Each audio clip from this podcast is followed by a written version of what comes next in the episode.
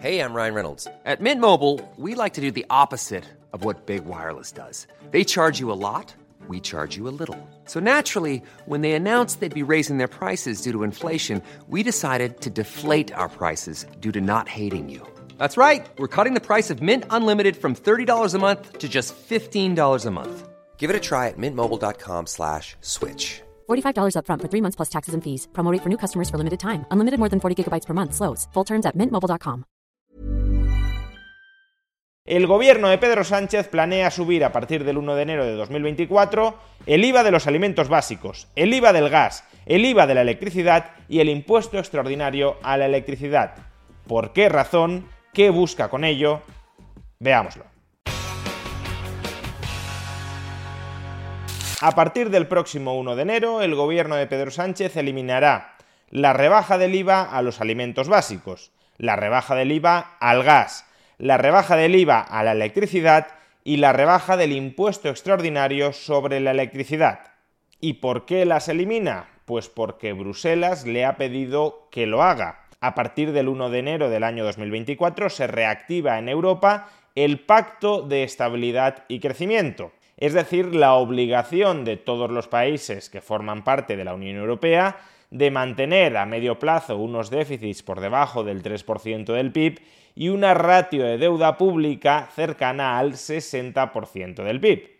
Es verdad que se trata de un pacto de estabilidad y crecimiento que está abierto a la renegociación, pero de momento esas son las reglas, y son unas reglas que ahora mismo España no cumple. España no cumple esas reglas tanto porque su deuda pública sobre el PIB está casi en el doble de lo que requiere la Unión Europea y España tampoco cumple porque el déficit público anual, la diferencia entre gastos e ingresos, supera ese 3% del PIB que mandata el Pacto de Estabilidad y Crecimiento.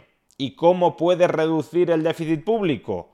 Pues o bien recortando gastos o bien aumentando ingresos y como este gobierno es ciertamente alérgico a recortar gastos, al contrario, lo que busca es multiplicarlos, la única vía que tiene para cumplir el pacto de estabilidad y crecimiento es aumentar los ingresos, es decir, aumentar los impuestos.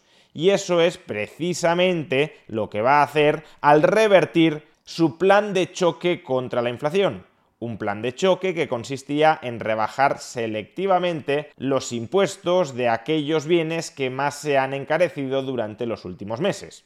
Alimentos, gas o electricidad. Y evidentemente, una vez se reviertan estas bajadas temporales de impuestos, los precios por estos productos, electricidad, gas o alimentos que pagan todos los españoles, se incrementarán. Dicho de otra manera, pagaremos más por la electricidad, por el gas y por los alimentos porque el gobierno prefiere subir impuestos a recortar el gasto como forma de cuadrar el déficit público. Y todo esto, por tanto, debería hacernos recordar dos cosas. Primero, el endeudamiento público se termina pagando.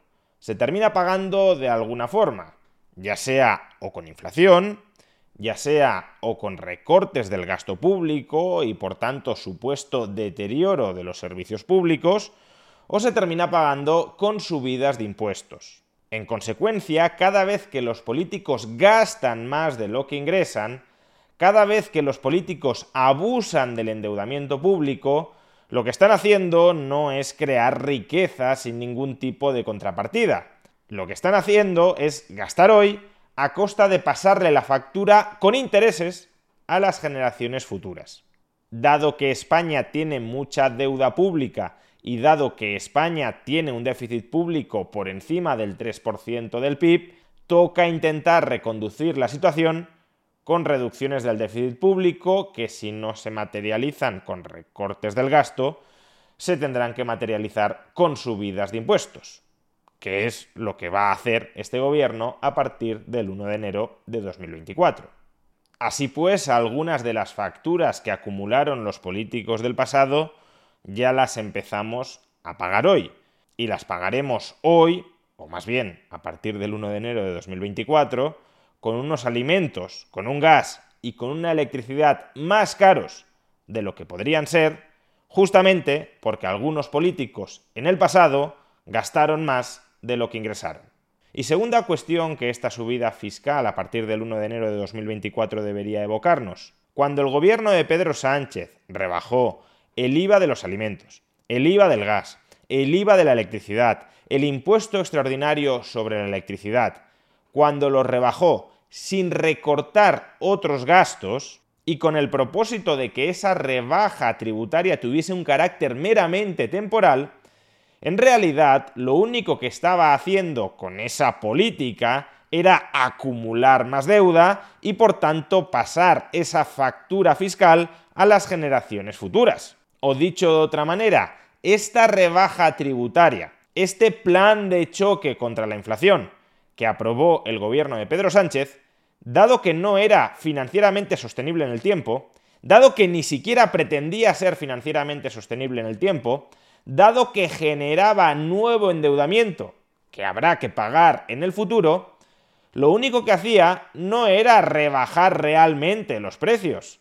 Lo único que hacía era ocultar la subida de precios bajo la alfombra del endeudamiento para que estadísticamente no pareciera que los precios estaban subiendo.